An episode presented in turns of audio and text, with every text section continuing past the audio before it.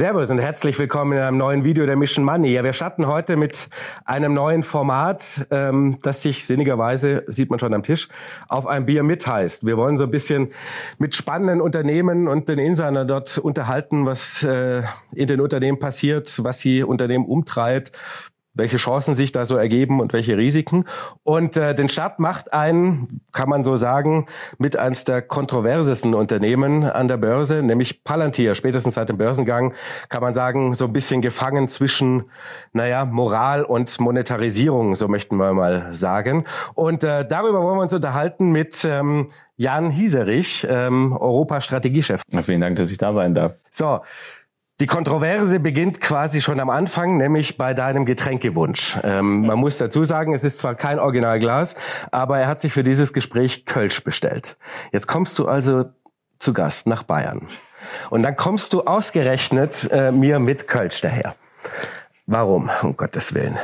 Äh, naja, ich hoffe ja, dass es bei der Kontroverse bleibt. Und äh, äh, deshalb habe ich gedacht, dann, dann lieber vorher ein bisschen provozieren. Aha. Und dann äh, können, wir, können wir direkt in, in, in die spannenden Themen einsteigen. Äh, naja, ich komme aus, aus dem Rheinland. Ja. Ähm, und ich bin stolzer Rheinländer. Auch äh, wenn äh, meine Kollegin Paula, hallo Paula, äh, das jetzt wahrscheinlich nicht gerne hört, weil Paula kommt aus dem Ruhrgebiet und ja. ich bin im Ruhrgebiet geboren, aber mhm. ich fühle mich dem Rheinland sehr zugehörig und da, okay. äh, da muss man auch in Bayern darauf bestehen, dass es Kölsch gibt. Na gut, wir haben wenigstens auf den Mad Eagle verzichtet, aber dann trinken wir erstmal einen Schluck. Cheers. Prost, vielen Dank für die Einladung. Mm. Gar nicht mal so gut. Darüber müssen wir. Das ist das beste Kölsch, was ich je getrunken habe. ist herrlich, wie du legen kannst. Ähm, ja, Palantir, klar, immer so ein bisschen Blackbox, viele Mythen, CIA war gefragtes Kapitalgeber und so weiter und so fort. Ähm, Peter Thiel als Mitgründer gilt jetzt durchaus auch als eine kontroverse Persönlichkeit bei allem Erfolg, den er natürlich äh, in seinem Leben als Unternehmer und Seriengründer hatte und Investor. Ähm, was ist Palantir für dich? Palantir ist äh, zunächst mal ein unfassbar spannendes Unternehmen. Ähm, für mich jetzt persönlich wahnsinnig spannend. Ähm, aber auch, äh, wenn man sich anschaut, an welchen Problemen wir arbeiten dürfen und wo wir zum Einsatz kommen, ähm, man lernt wahnsinnig viel. Äh, und all das, was wir dort lernen, also wir haben ja wirklich, wir sind ja wirklich im, im Fronteinsatz, muss man sagen. Und äh, alles, was wir dort lernen, das bringen wir ein in die Produktentwicklung. Ähm, und dieses Übereinanderlegen, dieses wie äh, in einer Welt, die zunehmend volatil wird, in einer Welt, die zunehmend komplex wird, in der Probleme nicht mehr isoliert betrachtet werden können. Ähm, dabei zu sein äh, und, äh, und auch mitverantwortlich dafür zu sein, dass, dass Software entsteht, diese Unternehmen und Organisationen insgesamt ermöglicht, nicht nur Schritt zu halten, sondern wirklich auch die, die, dieses Momentum für sich zu nutzen. Das ist total spannend. Mhm. Ja, also ähm, insofern zunächst mal ein wahnsinnig spannendes Unternehmen. Darüber hinaus, äh, wir haben einfach unfassbar gute Leute, äh, die brennen für das, was sie tun und das ist natürlich ansteckend. Mhm. Jetzt ist ja schon quasi, fängt bei vielen, bei Palantir schon an, dass sie nicht genau wissen, was ihr da eigentlich so richtig macht. Von äh, Datensammler und Kraken, ähm, da ranken sich ja auch schon die ersten Mythen rum. Also sag doch, erklär doch mal einfach ein paar Sätzchen, was macht Palantir eigentlich wirklich? Ja, also ähm, ich, ich sag mal kurz, was wir machen und dann äh, auch kurz, was wir nicht machen, weil das immer so ganz gut in der, in, äh, dann, dann wird es ein bisschen klarer, was, was wir tun. Also grundsätzlich vielleicht auf einer sehr abstrakten Ebene kann man sagen, dass, äh, dass wir die Plattform bauen oder Software zur Verfügung stellen, diese Unternehmen, aber auch Organisationen in häufig sehr sensiblen und sehr komplexen Umfelden erlaubt, mittels Datenanalyse bessere Entscheidungen zu treffen und diese Entscheidungen dann aber auch zu operationalisieren. Äh, das ist ein Dreiklang. Und ähm, da können wir gleich nochmal drauf eingehen, weil das total wichtig ist äh, und, und auch viel über unsere Unternehmensphilosophie aussagt. Also Datenintegration, Datenanalyse und dann die Operationalisierung. Ähm, das erstmal so auf einer sehr abstrakten Art, äh, äh, aus sehr abstrakten Ebene. Ähm, äh, vielleicht sagen wir zwei Sätze dazu, was wir nicht sind, weil dann können wir uns über diesen Dreiklang unterhalten. Mhm. Ähm, es ist total richtig, äh, dass sich viele Mythen um Palantir ranken. Ähm, viele davon sind äh, schlichtweg nicht wahr. Also beispielsweise, äh, wir monetarisieren keine Daten. Wir werden sehr häufig sehr leichtfertig in einen Topf geworfen mit anderen Silicon Valley Firmen, die sehr früh und sehr erfolgreich, muss man ja sagen, angefangen haben, Daten zu monetarisieren. Ähm, wir kennen alle die Namen. Äh, das haben wir nie getan. Ähm, wir sagen immer, wir bringen die Software zu den Daten und nicht die Daten zur Software. Das ist schon mal ein ganz grundsätzlicher mhm. Unterschied und anders wäre es auch gar nicht gegangen, äh, insbesondere wenn es um die Zusammenarbeit mit Regierungsbehörden äh, oder auch Militär geht. Äh, kein Militär äh, oder, oder keine Regierung dieser Welt würde zulassen, dass man deren Daten monetarisiert. Das ist das eine. Zum anderen wirft man uns häufig vor, wir seien eine Überwachungsfirma. Ähm, auch das ist nicht wahr. Ja, wir stellen Plattformen zur Verfügung, die Regierungsbehörden nutzen, beispielsweise in Deutschland die Polizeibehörden in, in Hessen und, äh, und, und Nordrhein-Westfalen sehr erfolgreich. Ähm, aber wir sind eine Softwarefirma. Wir stellen Software zur Verfügung. Wir machen äh, gar nichts damit und äh, äh, das macht die Polizei und es liegt auch einzig und allein in der Verantwortung der Polizei. Also wir haben keinerlei Einfluss auf Mittel und Zweck der der Datenverwendung äh, oder Datenanalyse, die dort äh, vollzogen wird. Das ist ganz, ganz wichtig zu verstehen. Ähm, also so viel zu, zu den Mythen. Klar, aber da sind wir natürlich bei diesem Thema, dass äh, viele Mythen um euch rumranken und viele gibt es natürlich auch nicht ganz zu Unrecht. Es gibt einige, die natürlich, ähm, wo man immer sagt, na klar, da könnte eigentlich nicht führen, die sind eigentlich nicht so richtig. Aber es liegt natürlich auch so ein bisschen dieses Grundproblem an Palantir. Man hat jahrelang natürlich sich gar nicht geöffnet, gar nichts erzählt. Daraus entstehen natürlich ganz viele Räubergeschichten.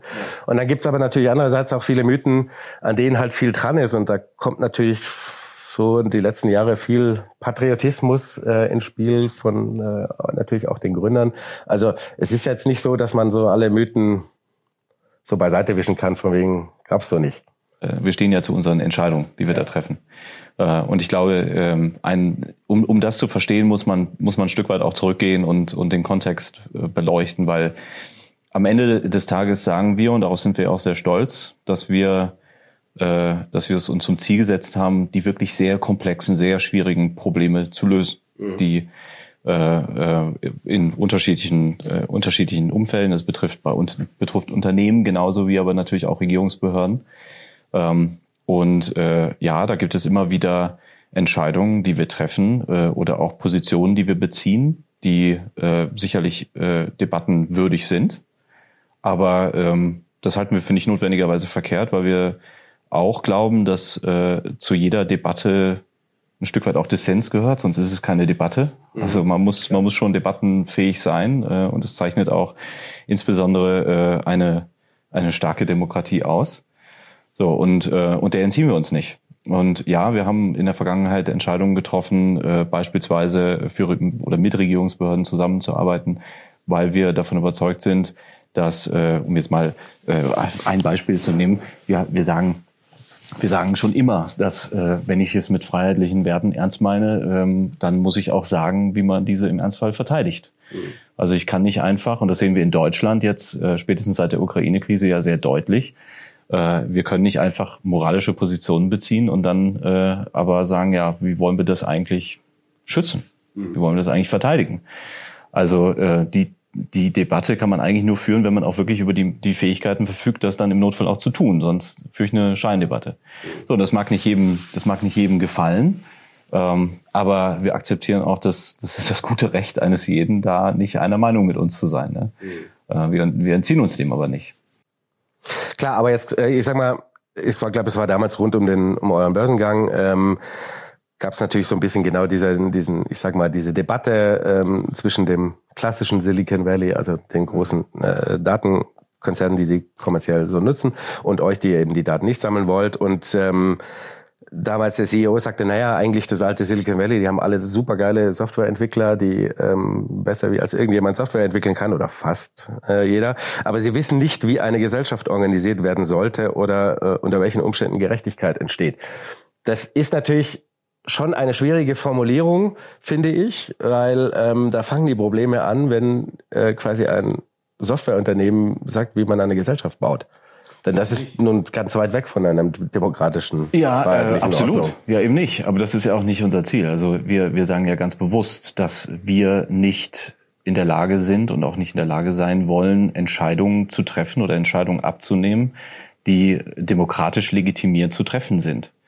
Dementsprechend ist es auch immer sehr schwierig. Ich, ich verstehe das, äh, wenn man, wenn man äh, äh, gerade äh, zu Zeiten der Trump-Administration äh, ähm, war das war das natürlich ein Thema, mit dem wir uns ja häufig konfrontiert gesehen ja. haben, wobei wir immer sagen und das also ich meine ich äh, habe ursprünglich Politologie studiert. Ich habe im amerikanischen Wahlkampf 2004 äh, ähm, äh, gegen Bush Cheney gearbeitet.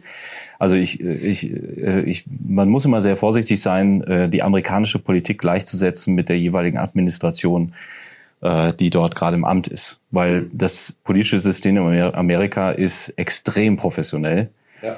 und äh, äh, wird mit mit einigen mit deutlich mehr fertig, als wir manchmal glauben. Aber am Ende des Tages äh, ist das ja eine Diskussion, die da zum Beispiel sehr stark dann geführt wurde. Äh, und äh, man hat dann immer gesagt, wir, wir, wir müssten bestimmte Projekte einstellen, weil Trump jetzt in der Administration ist. Ähm, wir glauben, das ist keine Entscheidung, die uns obliegt. Ähm, das sollte keine privatwirtschaftlich äh, getroffene Entscheidung sein. Das ist eine Entscheidung, äh, die, die ein demokratisch legitimierte Regierung zu treffen hat oder eben dann die, die demokratisch legitimierten äh, Systeme. Mhm. Also insofern, ähm, ja, ich verstehe, dass die Diskussion, Palantir ist dann häufig auch Proxy in der Form, als dass wir sozusagen stellvertretend kritisiert werden für bestimmte Dinge. Aber ähm, das sollte nicht in der, in der Hand privatwirtschaftlich organisierter Unternehmen liegen. Ja, nichtsdestotrotz bleibt der Vorwurf, dass ihr natürlich unter Umständen mit daran arbeitet, gleichzeitig, obwohl es vielleicht nicht euer eigenes Interesse ist, an einer Art von Überwachungsstaat zu arbeiten. Ja, das sehen wir, äh, das sehen wir wirklich fundamental anders. Also ähm, wir sind ja gegründet worden äh, unter der Maßgabe, dass wir der Überzeugung waren, dass ähm, Datennutzung nicht erfordert, dass äh, man übermäßig viel Daten benötigt und oder Freiheitsrechte beschränken muss. Mhm. Also es gab, im, wir sind ja gegründet worden, vielleicht äh, mal 20 Schritte zurückzugehen, wir sind ja gegründet worden nach den Anschlägen des, des 11. September. Ja. Äh, und äh, damals war es so in Amerika, dass man ähm, sehr schnell diesem Impuls nachgegeben hat, Mensch, äh, äh, wir, äh, wir äh, entschärfen jetzt Freiheitsrechte, wir sammeln Daten überall, um sowas zu verhindern. Und man hat dann im Nachhinein festgestellt, in der Aufarbeitung der Anschläge des 11. September, dass es eigentlich gar nicht äh, die mangelnde Datenlage war, die, ähm, die äh, sozusagen ein, ein Aufdecken dieser Anschläge im Vorfeld hätten verhindert können, sondern es war die mangelnde Abstimmung, die mangelnde Kollaboration. Die Daten waren alle da. Ja. Also äh, es, ist, es erfordert sozusagen eben nicht einen, einen Eingriff in Freiheitsrechte, um, äh, um das Ziel zu erreichen. Ja. Ähm, und wir haben von vornherein gesagt, es gibt keinen Widerspruch. Das ist ganz zentral für die Architektur unserer Plattform. Es gibt keinen Widerspruch zwischen Datennutzung und Datenschutz. Mhm. Weil das immer so äh, aufgehoben wird, äh, es wird immer so ineinander aufgerechnet und das halten wir für grundfalsch. Äh, wir haben alle Plattformfunktionalitäten auf unserer Plattform, die es, die es, die es Regierungsbehörden erlaubt, mit den Daten, die sie haben, deutlich effektiver umzugehen. Äh, das, das betrifft auch die Polizeibehörden in Deutschland. Hm. Wir erheben keine Daten für irgendwelche äh, Polizeibehörden oder dergleichen, sondern es versetzt die Polizei in Nordrhein-Westfalen, Hessen schlichtweg in die Lage, die Daten, die sie sowieso haben und auf die sie rechtmäßig Zugriff haben, deutlich effektiver zu nutzen und effizienter zu nutzen. Ähm, also sprich, dieser, dieser Widerspruch, der ist, der ist äh, unbegründet. Äh, und ja, das ist äh, von, von Anbeginn unsere Überzeugung gewesen. Jetzt gibt's aber, wenn wir jetzt gerade mal in Deutschland nehmen, wir hatten jetzt den Fall jetzt mit Bayern, ähm, wo ihr ja quasi schon länger dran arbeitet, ähm, dass die Software hier auch zum Einsatz kommt, ähm, wo es natürlich sehr wohl datenschutzrechtlich sehr große Bedenken gibt, ob die Gesetze denn ähm, das alles so zulassen, weil, ne, ja, trink, trink ruhig, ähm, weil die Daten natürlich quasi nicht in dem Sinne benutzt werden, wie sie, für den sie erhoben wurden und es da durchaus auch gesetzliche Schwierigkeiten gibt. Ja, auch da haben wir eine andere Meinung. Also wir, ähm, äh, es ist ja schlichtweg, es, es gibt, äh, es gibt bestimmte datenschutzrechtliche Grundlagen und denen fühlen wir uns auch übrigens nicht erst in Bayern, sondern seit jeher stark verpflichtet. Also beispielsweise die, äh, äh die Zweckbindung. ähm, äh, der, der, äh, der Datenanalyse. Also man kann äh, oder Datenminimierung ist ein weiterer Grundsatz. Ja. Also ähm, wie gesagt, es gibt alle äh, technischen Funktionalitäten auf unserer Plattform, um genau diesen diesen äh, Grundsätzen gerecht zu werden. Da sind wir auch extrem stolz drauf. Ähm, die datenschutzrechtlichen Bedenken, die bezogen sich weniger auf unsere Plattform als auf äh, die, äh, ja, die, die möglichen Anwendungsfälle, die dort diskutiert wurden. Mhm.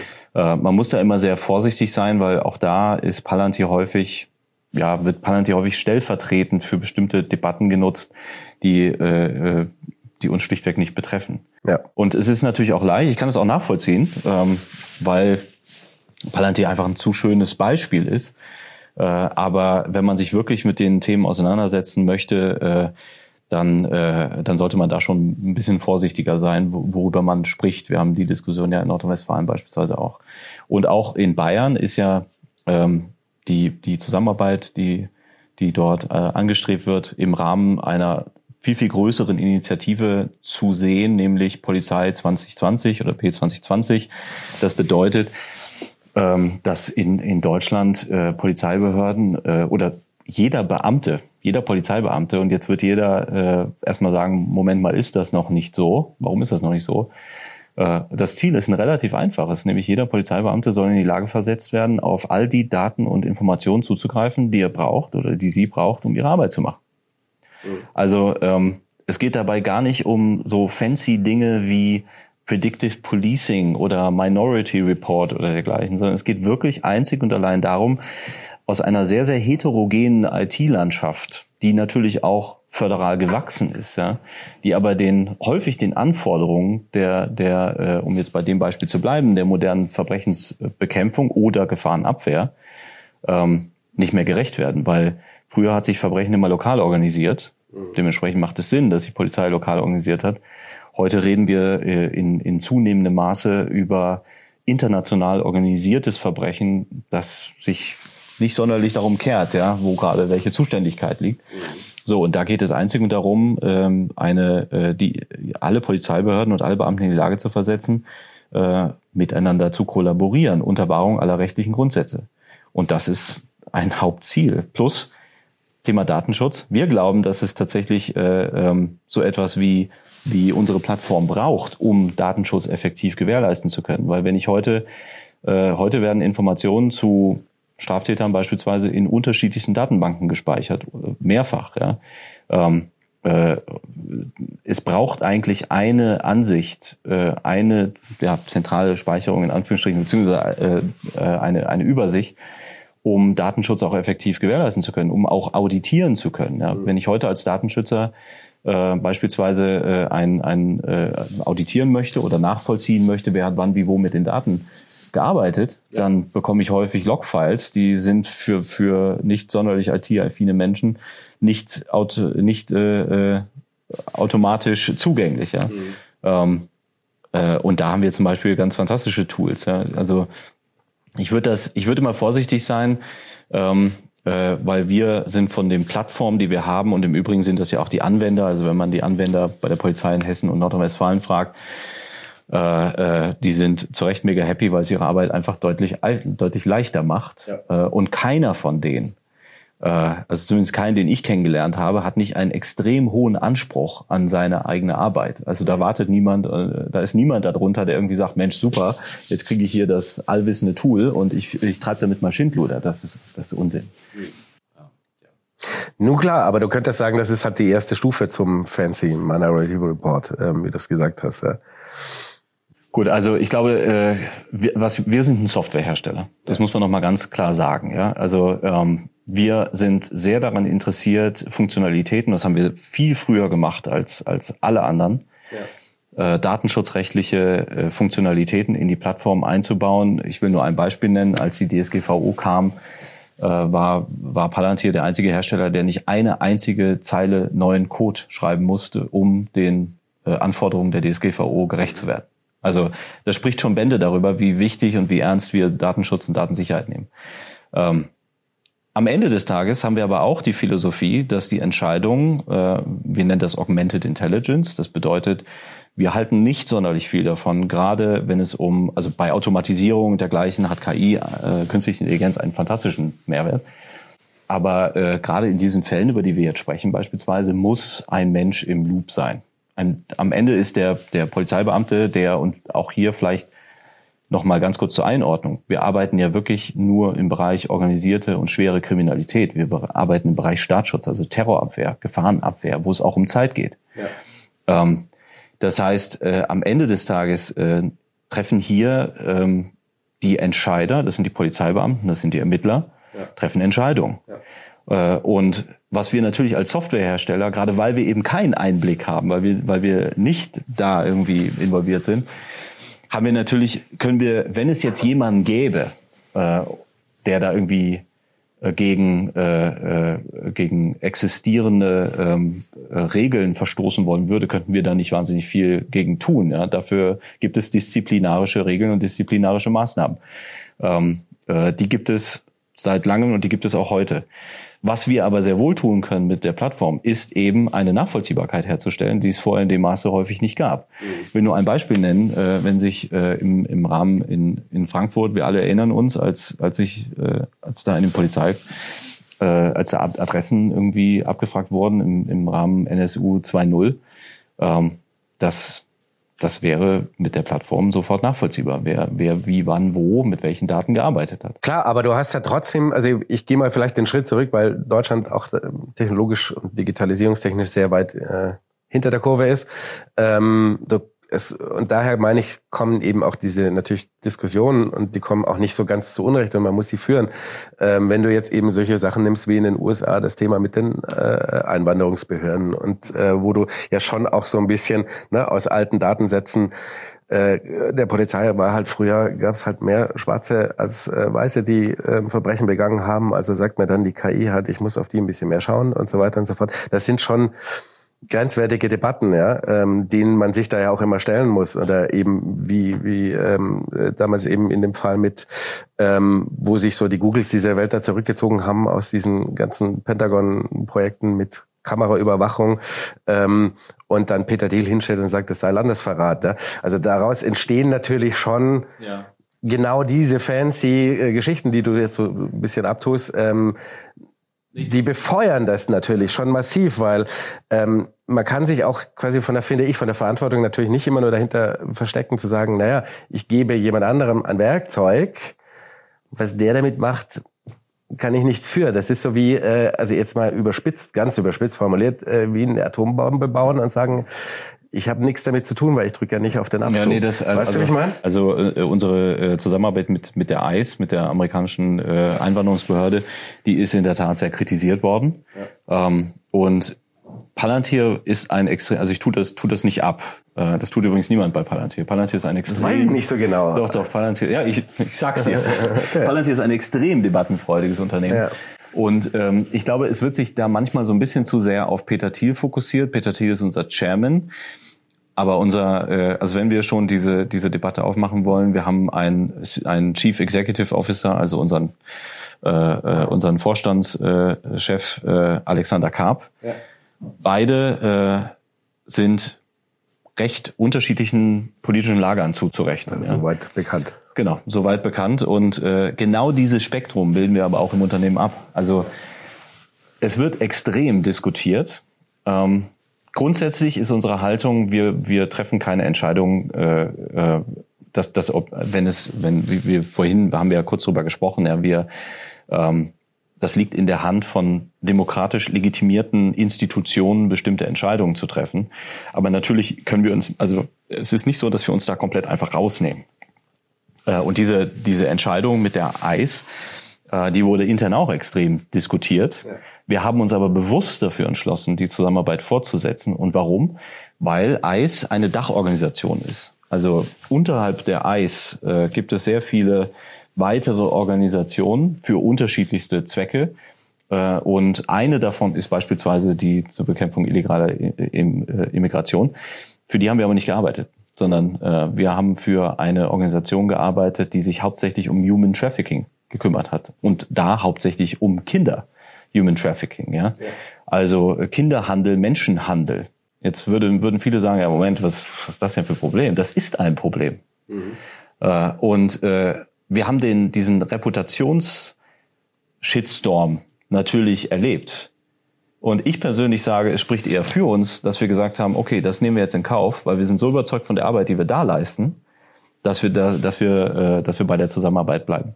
Also grundsätzlich, ich glaube, es gibt niemanden bei Palantir, der nicht sehr stolz ist auf die Arbeit, die er leistet.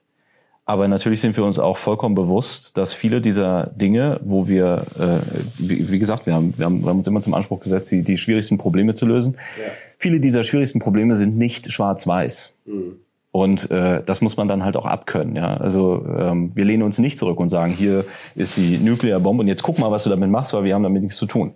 Das ist nicht so. Gerade deshalb sind wir immer im Vorfeld äh, äh, führend darin gewesen, datenschutzrechtliche Funktionalitäten einzubauen etc. pp. Also diese Dinge mitzudenken. Ja. Trotzdem baust du das Werkzeug quasi, das vielleicht im einen Fall für die gute Sache ist und im anderen Fall für die nicht mehr so ganz geile Sache ja gut, wir haben ja, wir haben natürlich schon auch eine, also auch da, wir haben ja, äh, wir, es ist ja nicht so, dass wir äh, ähm, wir bauen das und wir entscheiden, an wen wir es verkaufen. Ja. Also ähm, wir haben zum Beispiel anders als sehr viele andere Unternehmen äh, immer schon ganz klar unterschieden, an wen verkaufen wir. Äh, wir verkaufen an die Amerikaner und wir verkaufen an die Verbündeten der Amerikaner. Ja. Wir haben explizit gesagt, wir verkaufen nicht äh, an autokratische Regime. Wir haben noch nie an Russland verkauft aus Überzeugung. Ja. Also wir haben natürlich schon äh, in, insofern äh, und wie gesagt aus Überzeugung äh, da ein, ein Mitspracherecht. Ja, es ist nicht so, dass man irgendwo Foundry im Laden kauft und wir sagen, pff, mach doch mal. Ähm, das, das funktioniert so natürlich nicht. Klar, aber ähm, würdest du sagen, dieser, äh, mein, diesen Spagat gibt's ja nun mal trotzdem, auch in der Außenwirkung und äh, natürlich auch dem, was nicht nur Peter Thiel so erzählt, sondern natürlich auch, was Karp gelegentlich politisch und so äußert und äh, viel Patriotismus mitschwingt und so weiter. Glaubst du nicht, dass ähm, diese diese Mythen, die natürlich da drumherum ranken und manche davon zu Recht, manche zu Unrecht von mir aus, ähm, euch auch ein Stück weit lähmen? In eurer Entwicklung als Unternehmen? Ja, also ähm denn es ist natürlich so, dass äh, natürlich viele Unternehmen auch sagen und man natürlich auch oft Politiker, wir haben die Diskussion natürlich, das kriegst du hier in Deutschland natürlich relativ gut mit. Ähm, man sagt so, mh, hm, nee, wollen wir uns jetzt nicht so wahnsinnig mit zeigen in der Öffentlichkeit ja. ähm, und erst recht nicht prahlen, äh, quasi, dass wir eigentlich in die Zukunft marschieren, weil den, ja, das Image habt ihr halt nun mal nicht. Ja? ja, genau, aber da muss man natürlich schon auch überlegen, okay, äh, also bin ich jetzt eigentlich dafür da, um wirklich Probleme zu lösen oder, äh, oder bin ich dafür da, äh, wirklich äh, jeglichen möglichen kritischen Themen aus dem Weg zu laufen? Weil ich glaube schon, und, äh, äh, und da muss ich Alex auch ganz klar in Schutz nehmen, nicht, dass es notwendig hat, in Schutz genommen zu werden, aber äh, was diese Debatten angeht, wir gerade in Deutschland kreisen wir so ein bisschen äh, oder häufig um das Thema, ja, es kann nicht sein, was nicht sein darf. Also ähm, wir vermeiden dann manchmal Debatten, weil wir sie nicht gerne führen wollen. Aber das ändert ja nichts an der Tatsache, dass die Welt sich nun mal weiterdreht oder manchmal äh, da draußen auch Leute rumrennen, die jetzt vielleicht nicht notwendigerweise mit uns diskutieren wollen. Ja? Mhm. Also äh, das bringt mich wieder ein bisschen zurück zu der zu, zu, zu dem zu das, was wir eingangs schon gesagt haben. Äh, wenn ich voller Innsbruck sagen kann, ich möchte freiheitliche Werte äh, leben und und und äh, äh, und ja und dann, dann dann dann muss ich halt auch sagen, wie ich sie verteidige im Ernstfall. Ja. Ähm, so und das betrifft aber nicht nur den politischen Bereich, es betrifft ja auch den privatwirtschaftlichen Bereich, äh, um vielleicht auch mal hinzuschwenken, ähm, weil wir sehen das wir sehen das an allen Ecken und Enden. Ich meine, die Welt ist nun mal äh, in vielerlei Hinsicht volatiler geworden, sie ist komplexer geworden und das hat nicht notwendigerweise nur mit politischen Krisen zu tun, das hat, es hat auch was mit der Rolle von Software zu tun, es hat, es hat was mit der Rolle zu tun, wie sich Lieferketten verändern, äh, wie, äh, ähm, äh, wie sozusagen bestimmte Denkmodelle, die wir immer hatten, Just in Time ist eins, auf die Probe gestellt werden, wenn sie sich nicht sowieso überlebt haben. Also ähm, wir, wir neigen immer noch dazu, so ein bisschen hinzugehen und zu sagen, ja, naja, das, das kann aber jetzt nicht sein, weil es nicht sein darf. Mhm. Ja, die Realität sieht aber häufig genug anders aus. Und, äh, äh, und man sollte sich da nicht immer nur von, von, von netten PowerPoint-Folien blenden lassen. Äh, also das ist etwas, was wir zum Beispiel gar nicht machen. Mhm. PowerPoint. Quasi ein, ein Thema noch quasi auf, auf Seite der quasi der, bevor wir auf das privatwirtschaftliche Thema kommen, ähm, brauchen wir in Europa, ist ja das auch das große Thema natürlich digitale Souveränität. Ähm, ist das halt nicht auch ernsthaft ein Thema, das man natürlich debattieren muss, ähm, ja, als europäisches Unternehmen zu sagen, also als beispielsweise Behörden äh, oder ähm, Nachrichtendienste oder so weiter und so fort, zu sagen, naja, ist, ist ein bei allem, was man immer so weiß, ist denn ein quasi CIA mitfinanziertes Unternehmen das Richtige, um europäische Sicherheitsdaten zu analysieren? Ja, zwei, also zwei, zwei äh, Sachen dazu. Erstens, äh, weil du es jetzt erwähnt hast, CIA mitfinanziert, ja. Incotel war in der, in der Seed-Phase dabei. Incotel hat aber auch sehr, sehr viele andere äh, amerikanische Unternehmen äh, äh, querfinanziert. Google Maps, jeder benutzt Google Maps äh, ist ein Beispiel. Ich glaube, das ist zum Beispiel etwas, wo ich mir wünschen würde, dass wir in Deutschland hinkommen, wenn wir sagen, wir nehmen ein Sondervermögen, äh, Vermögen von 100 Milliarden Euro in die Hand. Warum sind wir nicht in der Lage, das einem Dual Use zuzuführen? Also sprich, wir, wir investieren das in Verteidigung, aber gleichermaßen fördern wir damit auch Technologien, die beispielsweise kommerziell ge genutzt und, äh, und damit wertschöpfend sind. Ja? Das zu dem einen. Also zum Thema äh, digital äh, oder generell zum Thema Souveränität. Ähm, wir haben da eine ganz klare Meinung. Man kann das, dieser ganze Begriff ist ja bis heute nicht wirklich abschließend geklärt. Es bewegt sich entlang eines Spektrums, wenn man so will. Die einen sagen, digitale Souveränität bedeutet, wir machen uns autark, wir machen uns unabhängig. Ähm, und äh, äh, bauen sozusagen alles, was wir brauchen, hier in Europa oder vielleicht in Deutschland. Auch das ist ja noch nicht so ganz klar. Und die anderen sagen, nein, digitale Souveränität, und dazu rechnen wir uns auch, bedeutet Optionen zu haben. Ähm, also keinen Login zu haben. Ja, die äh, ich ich kann entscheiden, ich bin frei zu entscheiden, was ich machen möchte. Mhm. Ähm, und warum sind wir davon überzeugt, dass das der bessere Approach ist? Naja, ich kann sowas natürlich verordnen und ich kann sozusagen alle ausschließen, die mir nicht gefallen. Äh, aber viel, viel erfolgreicher bin ich eigentlich dann, wenn ich sozusagen Tools nutze, und dann ist eigentlich auch egal, wo sie herkommen, äh, die aber mir, also wo, wo es kein Login gibt, die mich aber ökonomisch erfolgreicher machen, weil nur wenn ich ökonomisch erfolgreicher bin, dann habe ich Optionen. Mhm. Also ähm, am Ende des Tages geht es doch darum, dass wir, äh, dass wir und so sehen wir uns auch als Palantir. Wir sehen uns als Enabler. Wir haben keine weitere Interessenslage, anders als andere Silicon Valley Firmen, als unseren Kunden dabei zu helfen, ökonomisch in einer Welt, in die wir nun mal hineingehen, erfolgreicher zu sein. Und das sichert Optionen, das sichert digitale Souveränität. So, und äh, ja, die Diskussion darüber ist noch lange nicht abgeschlossen. Ich kann nur sagen, wir verschließen uns der Diskussion nicht. Ja. Also ähm, gerne jeder, der darüber mit mir diskutieren will, herzlich eingeladen. Vielleicht ist es, liegt es auch einfach daran, muss man das halt einfach irgendwie stärker in Europa zentralisieren oder keine Ahnung, ähm, alles, nichts darf quasi in die USA und wieder zurückkommen. Ja, ja ich glaube, manchmal ähm, verwechselt man, man unterstellt immer so ein bisschen, ja, die den Amerikanern, äh, die, die sind ja so interessensgeleitet. Ja, ja, selbstverständlich. Ich würde mir manchmal wünschen, dass wir in Deutschland und Europa stärker in der Lage wären, unsere Interessen zu definieren, mhm. weil in der Hinsicht sind die Amerikaner ein offenes äh, Buch. Ja. Ähm, ja. Und äh, äh, ich glaube, das ist genau das, was uns einfach in Europa ein Stück weit fehlt. Wir sind wir sind zu schwerfällig oder zu wenig in der Lage, unsere Interessen mal wirklich zu manifestieren und zu artikulieren. Wie ähm, quasi, wie würdest du sagen, wie groß ist das Interesse in Europa, auch sagen wir mal, gerade auf Staatsapparaten, ähm, diese Lücke etwas zu schließen? Das ist, ist tatsächlich sehr stark abhängig von unterschiedlichen Ländern. Wenn ich jetzt an, an England beispielsweise denke, da sind wir sehr stark im Bereich Healthcare unterwegs. Mhm. Äh, wir waren, wir, ich meine, wir haben innerhalb von, von wenigen Wochen die Impfplattform in USA und UK gebaut. Ja. Äh, und ähm, äh, äh, und auch da unter Wahrung aller datenschutzrechtlichen Funktionalitäten. Und das ist nicht, das ist nicht äh, unkompliziert, weil es geht ja nicht nur darum zu wissen, wie verhält es sich eigentlich gerade um die um die Zulieferkette oder Lieferkette de, de, des Impfstoffs, ja, wo ist ja. der eigentlich, sondern äh, am Ende und das ist auch eine Grundphilosophie von uns. Wir betrachten ja nicht die Probleme isoliert, sondern am Ende geht's, wenn ich eine erfolgreiche Impfkampagne starte, dann ist eigentlich äh, ist die nur dann erfolgreich, wenn ich diesen Impfstoff in den Arm kriege. Ja Das ist alles, was zählt. Und dafür reicht nicht der Impfstoff. Dafür muss ich auch wissen, wo sind Spritzen, wo ist Desinfektionsmittel, ja? wo sind vielleicht auch äh, äh die Infektionsherde, mhm. wo ist mein Personal.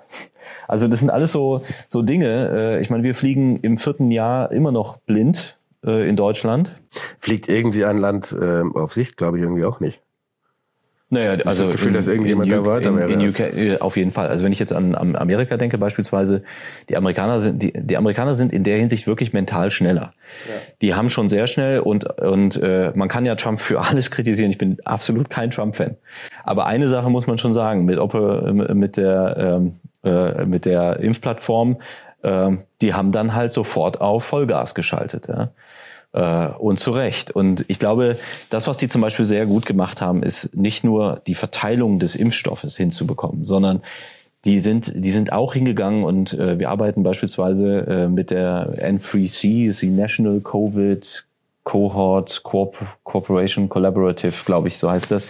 Da werden alle Gesundheitsdaten zu Covid gesammelt. Ja. Ähm, äh, das sind über acht Millionen äh, Datensätze bis letzte Mal, als ich geschaut habe. Auch da unter Wahrung aller datenschutzrechtlichen Funktionalitäten. Da geht es nämlich darum, äh, was nicht selbstverständlich ist im Gesundheitswesen, über einen Datenschatz zu verfügen, der der Forschung dann zur Verfügung gestellt wird, häufig aggregiert, also, ähm, so dass die Forschung deutlich schneller äh, und nicht einzelfallbasiert äh, Antworten finden kann. Ja? Also was passiert denn eigentlich, wenn, wenn, wenn der Covid-Virus mutiert? Äh, ähm, etc. pp. Und das ist in der Form äh, neu, aber ist beispielhaft für sehr viele andere Krankheiten auch. Ja? Also äh, das hat schon viel in Bewegung gesetzt. Insofern, ich glaube, so diese, diese, diese Mentalität, in der Krise auch die Chance zu sehen, ist, ist bei den Amerikanern, ist bei den Angelsachsen generell deutlich stärker ausgeprägt, muss man leider sagen. Ähm, würdest du sagen, ist das Kernproblem eigentlich nicht quasi Daten zu haben, sondern nichts damit anfangen zu können? Ja. Ähm, ich glaube, wir haben in der, äh, und das fängt schon bei der Namensgebung an. Also wir haben, wir haben ja in den letzten Jahren wahnsinnig viel über Daten sind das neue Öl und so weiter gesprochen. Ähm, Daten haben für sich genommen keinen inhärenten Wert. Ja. Und äh, in den letzten Jahren wurde unglaublich viel Geld dafür ausgegeben, Daten überhaupt mal in einer wie auch immer gearteten systematischen Form zu sammeln. Ja. Äh, Data Warehouses wurden angelegt, Data Lakes wurden angelegt. Äh, und all das hat auch seine Berechtigung. Ich will das gar nicht äh, kleinreden. Ich will nur sagen, äh, wenn ich nicht als Business-Entscheider eine sehr klare Vorstellung davon habe, was ich damit eigentlich will, oder zumindest mal eine klare Vorstellung davon habe, welche Fragen ich eigentlich stellen möchte, mhm. dann äh, ergibt sich aus reinem Datensammeln alleine kein Mehrwert. Äh, ganz im Gegenteil. Die Komplexität nimmt eher noch zu. Ja. Äh, der, die, die Kosten nehmen zu. Ähm, und äh, äh, ja, damit ist am Ende aber niemandem geholfen. Also ja, es ist am und und auch da nochmal den Punkt zu machen. Es geht nicht darum, wir haben auch viel über Big Data gesprochen. Ja. Es gibt natürlich manche, gerade bei, beim Bereich Machine Learning ist natürlich hilfreich, wenn man viele Daten hat. Aber ähm, es gibt auch genauso viele Anwendungsfälle, wo es nicht um die Quantität der Daten geht, sondern wo es um die Qualität der Daten geht. Ja. Und das ist ein, ein riesen, riesengroßes Thema, weil ähm, Qualitätssicherung und Sicherstellung von, von Datenintegrität und dergleichen ähm, daran hapert sehr, sehr häufig. Was würdest du sagen, was ist eure quasi Kernaufgabe, wenn wir jetzt mal auf den privatwirtschaftlichen Sektor kommen? Wenn ihr in so, sagen wir mal, größere Unternehmen reinkommt, ähm, ja. zum Beispiel aus dem Industriebereich? Naja, äh, genau diese, also ich, es mangelt ja nicht an, und das ist ja zunächst mal was Schönes, ja, es mangelt ja nicht an, an, an möglichen äh, äh, ähm, ein, äh, möglichen äh, Geschäftsideen und, und Vorstellungen darüber, was alles sein kann. Mhm. Also ich meine, wir reden seit Jahren über Digital Twin, wir reden seit Jahren über, was kann künstliche Intelligenz und so weiter und so fort. Ich glaube, das größte Problem, was oder den größten Fehler, den leider sehr viele machen, ist, ähm, dass sie sich sehr schnell begeistern, gerade auf der Business-Seite sehr schnell begeistern für eben diese, diese Anwendungsszenarien, die aber in aller Regel nur auf PowerPoint existieren. Äh, und dann fängt man an, irgendwie irgendwelche KI-Use-Cases zu bauen und macht hier einen Piloten und da irgendwie ein Proof of Concept und so weiter. Und dann stellt man irgendwann fest, dass das alles nichts wird, äh, weil man angefangen hat, irgendwie den Dachstuhl vor dem Fundament zu bauen. Ja. Das kann nicht funktionieren. Ja? Ähm, und es gibt wunderschöne Untersuchungen. Das MIT hat, hat erst, erst jüngst eine Untersuchung gemacht zu dem Thema, dass irgendwie 90 Prozent der CEOs sagen, Zukunft liegt im Thema KI und, äh, und, und datengetriebene Entscheidungen und so weiter und so fort.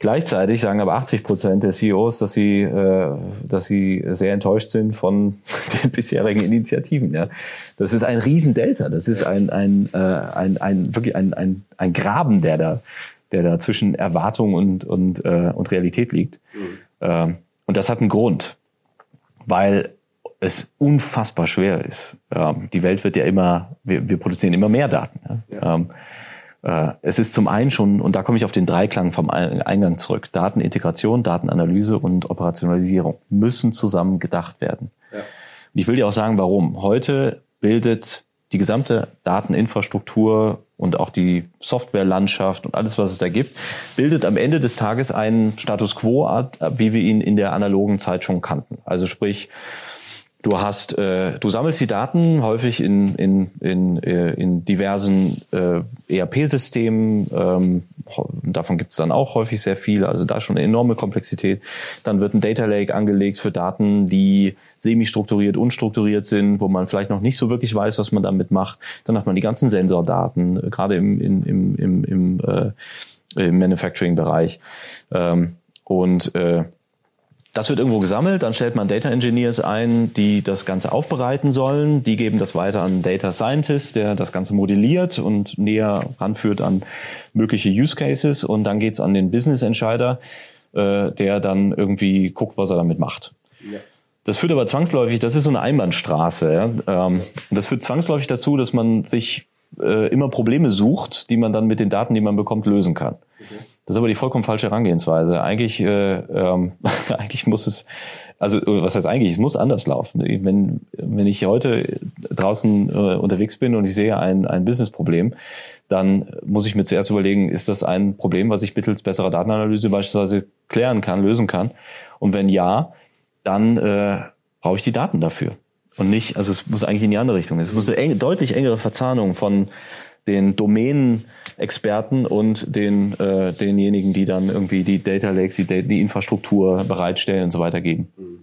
Und ähm, das ist schon wahnsinnig schwer. Wir unterschätzen das immer, wenn ich jetzt an Swiss Re denke, ein Kunde von uns, äh, äh, der, der, einer der größten Rückversicherer der Welt, äh, die sich mit unglaublich vielen Risiken rumschlagen. 100 Millionen Risiken nehmen die auf ihr Balance Sheet. Ähm, äh, äh, die haben, die sind in über 100 Jurisdiktionen, also Ländern unterwegs mit unterschiedlichen Gesetzgebungen, regulatorischen Anforderungen. Jeder Vertrag ist die, allermeisten Verträge der Swiss Re sind keine Standardverträge, ja, die sind, die sind einzeln ausgehandelt. Da entsteht eine Komplexität, die ist enorm. Äh, trotzdem ähm, äh, und eine immens fragmentierte Daten, Datenlandschaft. Trotzdem kann man da mit Datenanalyse wahnsinnig viel machen. Aber das, das, das stellt halt sehr, sehr viele Anforderungen an Datenintegration dann die Analyse, aber um nochmal, äh, äh, und wir können gleich nochmal auf die Analyse kommen, aber die Operationalisierung ist eigentlich der Kernpunkt, weil ähm, die beste Analyse, der Erfolg entscheidet sich im Handel und nicht in der Analyse mhm. und auch nicht in der Datenintegration. Also all das ist Mittel zum Zweck. Ja. Und wenn ich nicht weiß, was ich eigentlich machen möchte und, und machen kann, dann habe ich schon ein Problem. Mhm.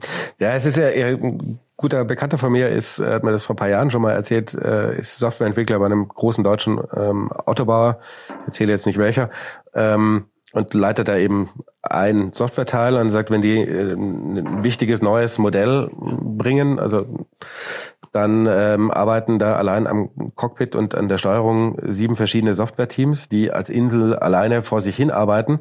Und am Ende setzen sie es zusammen und stellen fest, dass sie in sieben verschiedenen Sprachen gesprochen haben und sind dann erstmal zwei Jahre damit beschäftigt, zu versuchen, sechs oder sieben Software Einheiten irgendwie zu einem Auto wieder zusammenzubringen. Und jetzt machen die es nicht erst seit letzter Woche. Ist das so der ähm, tatsächliche Zustand der europäischen Wirtschaft? Ja, ja, äh, generell. Ne? Also äh, das ist jetzt kein kein nur ein europäisches Phänomen, aber äh, was man schon definitiv sagen kann, ist äh, und ähm, da kommen wir, also die ganz und die Fähigkeiten, die wir haben im Bereich Datenintegration, und da sind wir schneller als jeder andere, weil wir dort auch zum Teil mit automatisierten Lösungen arbeiten.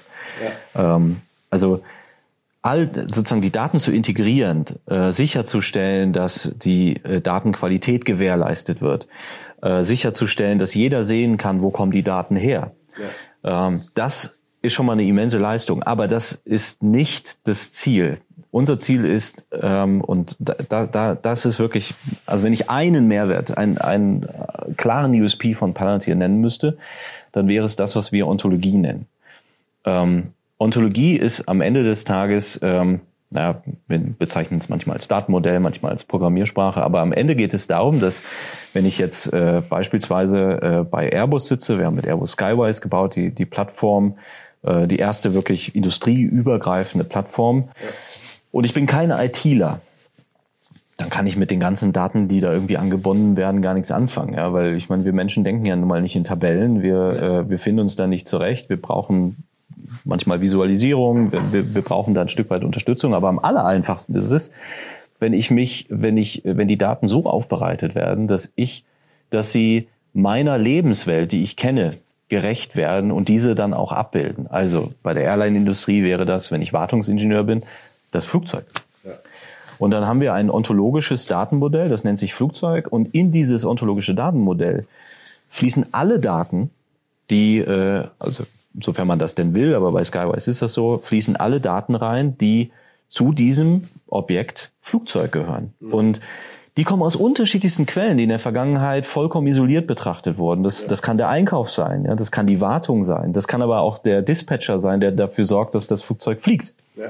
Also äh, all das wurde in der Vergangenheit immer separat betrachtet. Und äh, dadurch, dass wir in der Lage sind, diese Daten alle in ein Datenmodell, mit dem ich mich als Nicht-ITler auskenne, äh, zusammenzubringen, schafft das die Basis für alles, was dann kommt. Mhm. Also für uns ist die Ontologie eben nicht sozusagen der Endpunkt, ja. sondern es ist der Startpunkt. Ja. Wenn ich, wir kommen ohne Teilhabe gar nicht aus. Wir können gar nicht so viele Programmierer ausbilden und, und Data Scientists, die es in Zukunft braucht, ja, um wettbewerbsfähig zu bleiben. Das heißt, die besten Use Cases kommen von den Leuten, die sowieso schon am Band stehen und sagen, ach Mensch, wäre doch mal cool, wenn ich irgendwie eine App entwickeln könnte, die das und das können. Würde meinen Ablauf total vereinfachen. Es gibt doch nichts Besseres, als eine Plattform zu haben wie Foundry, auf deren Basis sie nicht nur sich zurechtfinden und sagen, okay, ich habe alle Daten, die ich brauche, sondern auf deren Basis sie selber dann anfangen können, bestimmte Apps zu bauen und so weiter und so fort. Gib uns mal, also ähm, damit es nicht so kryptisch ist, so mal ein bisschen ein praktisches Beispiel. Ähm, wir haben im Vorgespräch ja auch gerade eben über, über Airbus gesprochen und ähm, das, was alles so an Daten in so einem Flugzeug rumfliegt. Ähm, vorsichtiges Wortspiel. Und, ähm, und was man da so mit anstellen kann, ja, Stichwort äh, Fühler, ähm, Geschwindigkeit und so weiter, um das mal so ein bisschen zu visualisieren, ne, warum es wichtig ist, so quasi mal alle Ebenen von so einem Datending reinzugehen. Ja, total. Also ich, ich auch da wieder, man unterschätzt, glaube ich, immer, äh, mit was für Datenmengen man es eigentlich zu tun hat, ja, und in, in welcher Form die eigentlich überhaupt vorliegen. Ähm, also Datenintegration ist an sich schon eine immense Herausforderung. Ich sage dir, dass wirklich ein Großteil all der Vorhaben, die man sich so vornimmt, äh, auch mit Artificial Intelligence, aber vor allen Dingen eben auch so Business-Vorhaben, scheitern schon an diesem sehr elementaren Schritt der Datenintegration. Also dass Daten nicht oder nur unvollständig äh, integriert werden, dass Data Health Checks nicht funktionieren, ähm, also dass ich nicht nachprüfen kann, wie, wie äh, vollständig sind beispielsweise die Daten und so weiter. Und es wird natürlich nicht einfacher, wenn ich dann auch noch Echtzeitdaten integriere, also sogenannte High Frequency Data ähm, oder semi-strukturierte Daten, unstrukturierte Daten, wir sind früher immer, äh, früher war Datenanalyse immer sehr transaktional. Ähm, also ich bin, ich bin in meine Systeme gegangen, ERP-Systeme, SAP beispielsweise, super strukturierte Daten. Und man hat dann diese super strukturierten Daten genommen, um Reportings zu erstellen. Ja. Ähm, macht man immer noch, funktioniert hervorragend, also hat auch seine Berechtigung. Mhm. Aber das deckt natürlich nur einen Bruchteil dessen ab, was heute an Daten überhaupt vorliegt. Ja. Äh, und wir wollen ja eigentlich auch weg vom puren Reporting hinzu, wir wollen äh, ja actionable Insights nennen wir das erzielen. Also man, ich will will wirklich ähm, ähm, äh, sehen, was ist los und darauf dann eben meine meine deutlich granularen äh, Aktionen durchführen. So und beim Flugzeug ist, äh, um das Beispiel Skywise mal zu nehmen, ähm, da haben wir es geschafft mit mit Skywise zusammen äh, wirklich 120, nee, wir sind sogar mittlerweile 150 Airlines auf der Plattform, Flugzeugbauer Airbus, wir haben die Zulieferer auf der Plattform. Äh, und alle können auf ein einheitliches Datenmodell zugreifen. Ja? Mhm. Und warum ist das so wichtig? Weil, du hast es gerade gesagt, ähm, auch, in, auch Programmierer, auch Entwickler arbeiten mit unterschiedlichen Sprachen. Mhm. Äh, und äh, äh, häufig fehlt es allein schon an dem sehr grundsätzlichen semantischen Verständnis darüber, worüber reden wir eigentlich gerade. Ja. Äh, und ähm, das äh, und die Ontologie, die wir gebaut haben, die schafft eine einheitliche Sprache, ein einheitliches Verständnis darüber, worüber unterhalten wir, denn, unterhalten wir uns, in dem Beispiel Flugzeug, und wie steht das Flugzeug in Beziehung zu anderen Dingen und anderen Objekten, mhm. äh, weil das ja nicht ganz unwichtig ist. Konkretes Beispiel, Flugzeug. Ähm, wir haben uns unterhalten über, äh, über, ein, über das Szenario eines Wartungsingenieurs ne, bei, bei einer Airline. Was ist das teuerste, was einer Airline passieren kann? Na, dass der Flugzeug steht am Boden, dass der Flieger steht. Ne? Der, der will, der will ausgelastet sein, der will in der Luft sein, weil nur dann verdient eine Airline Geld. Ja. So und früher war es so, dass ähm, dass du, wenn du Fehlermeldungen bekommen hast und ein Flugzeug ist voller Sensoren, ja. dann ist so eine Fehlermeldung aufgepoppt und äh, äh, häufig genug äh, hat der Pilot dann gesehen, okay, ist das jetzt wirklich ein sicherheitskritischer Alert? Also die Piloten entscheiden dann natürlich auch, aber nicht alle Alerts sind, sind ja automatisch äh, hochgradig sicherheitsrelevant. Ja. Ähm, so und äh, äh, und dann wurde das weitergegeben und dann wurde der wurde entschieden äh, häufig aus dem Bauchgefühl heraus hat dann der Wartungsingenieur entschieden na da da bleiben wir jetzt mal lieber stehen mhm. muss ein anderer Flieger her und wir gucken uns das Problem mal an das war sehr teuer äh, und hat natürlich die Kundschaft immer enorm äh, angepisst wenn ich das so sagen darf ja weil äh, häufig muss eine neue Crew her, nicht jeder ist auf den Flugzeugtyp geschult, dann fehlt es äh, an, an Sitzplätzen, vielleicht an Essen etc. pp. So, heute ist es so, dass du, äh, weil die Daten alle angebunden sind, kriegt der Wartungsingenieur häufig schon im Flug, also während der Flieger im Flug ist, ein, ein Sicherheitsalert oder ein Wartungsalert. Äh, und auch da, so ein Flieger, wenn der von New York nach Frankfurt unterwegs ist, der produziert Terabyte an Daten. Das sind immense Datenmengen. Ja, ähm, über 2000 Sensoren da äh, verbaut. Ähm, und der kriegt jetzt diesen Alert und, und kann eben schon während der Flieger noch unterwegs ist, auf Basis seines Datenmodells sehen, okay, was könnte die Ursache sein? Mhm. Ähm, und nehmen wir jetzt mal einen, einen, einen klassischen Fall, die Pitot-Röhre. Äh, die Pitot-Röhre ist der Geschwindigkeitsmesser, das ist diese kleine Röhre, die man am, am, draußen am Flieger häufig sieht. Ja. Die misst Geschwindigkeit aufgrund ähm, von Luftdrücken. Also der Unterschied von dynamischem Druck und stationär, äh, statischem Druck. Und ähm, das ist nach wie vor der klassische äh, Geschwindigkeitsmesser bei, ähm, bei Flugzeugen. Mittlerweile gibt's natürlich Redundanz, also auch der GPS-Tracker läuft dann mit. Ja, und äh, jetzt nehmen wir mal an, äh, diese Röhre sendet falsche Geschwindigkeitsdaten. Damals, als der Flieger der Air France äh, über dem Atlantik abgestürzt ist, lag das genau daran, dass die Sensoren, weil die mit Eis zu waren, unterschiedliche Daten gesendet haben. Und dann hat der Autopilot gesagt, pff, ich weiß jetzt auch nicht mehr, was hier los ist. Ich bin jetzt mal weg. Und dann haben die Piloten einen Flugfehler begangen. So, aber ähm, sobald diese, diese, dieser Mismatch auftaucht, also plötzlich registriert die Röhre eine andere Geschwindigkeit und der GPS-Tracker misst eine andere Geschwindigkeit, dann wird die Diskrepanz an den Wartungsingenieur geschickt und der kann dann eben gucken, okay, woran, was ist die mögliche Ursache? Äh, und kann dann interpolieren und kann dann feststellen, okay, ähm, äh, was ist die wahrscheinliche Ursache? Wie hat sich das in der Vergangenheit dargestellt, wenn bestimmte Flugeigenschaften so auftreten, wie sie dort auftreten? Äh, und da kann noch während des Fluges entschieden werden, baue ich das Ding jetzt komplett aus, was man häufig genug früher auch gemacht hat. Ähm, so eine Pitot-Röhre kostet 120, 130.000 Dollar. Mhm. Äh, dauert ein bisschen, bis sie umgebaut ist. Ja, muss ja auch bestimmte Sicherheitsanforderungen erfüllen. Oder ist es vielleicht nur die Wascheinheit? Ja. Äh, und ähm, die kostet 15 Dollar und es sind 20 Minuten gemacht. Mhm. So, und so kann der dann, und das meine ich mit operationalisieren. Also er kann nicht nur die Analyse fahren und sieht, was ist die sehr wahrscheinliche, ja. äh, sehr wahrscheinliche Lösung, sondern er trifft dann auch auf Basis seines Erfahrungswissens die Entscheidung, trifft die Entscheidung in der Plattform. Das heißt, der Auftrag wird ausgeführt, wird direkt an die Wartungsingenieure vor Ort geschickt und die Entscheidung verbleibt in der Plattform. Das heißt, mit jeder Entscheidung, die ich treffe, wird das Datenmodell klüger. Mhm. Und das ist insofern total wichtig, Deshalb sage ich auch manchmal Foundry, das ist unsere Plattform für, für meistens den kommerziellen Betrieb, ähm, ist auch eine Lernplattform, weil dieses am Ende verbleibt das Wissen dann in der Plattform. Mhm. Und äh, wenn dieser Wartungsingenieur, der vielleicht 30 Jahre Erfahrung hat, äh, das Unternehmen verlässt, ist in der Vergangenheit häufig das Wissen mitgewandert. Ja. Äh, so bleibt es in der Plattform und das Datenmodell wird immer reicher und immer angefütterter. Mhm.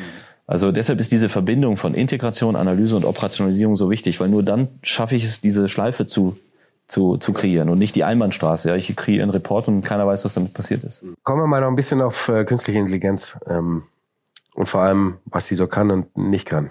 Da grinst er schon. Ähm, manchmal hast du, hat man so das Gefühl, sagen wir mal, als normaler äh, Endkonsument, ähm, das ist immer so, wenn ich bei Amazon Socken bestelle, ähm, kriege ich vier Wochen lang danach äh, E-Mails von Amazon, hm, hey, Socken wären doch was für dich. Also genau das, was ich in den nächsten vier Wochen nicht brauche, bis mein Hund wieder alle zerfressen hat. Ähm, jetzt ist hoffentlich äh, künstliche Intelligenz schon ein bisschen weiter als das, natürlich. Ähm, aber trotzdem hat man so das Gefühl dafür, dass man mal gesagt hat, okay, KI übernimmt die Kontrolle über unser Leben in den nächsten zehn Jahren, weil es geht ja alles viel schneller, habe ich immer so das Gefühl, nee, das wird noch ziemlich lang dauern. Also ähm, wir selber haben ja auch äh, eine, ich würde es mal differenzierte Sicht von KI ähm, äh, nennen.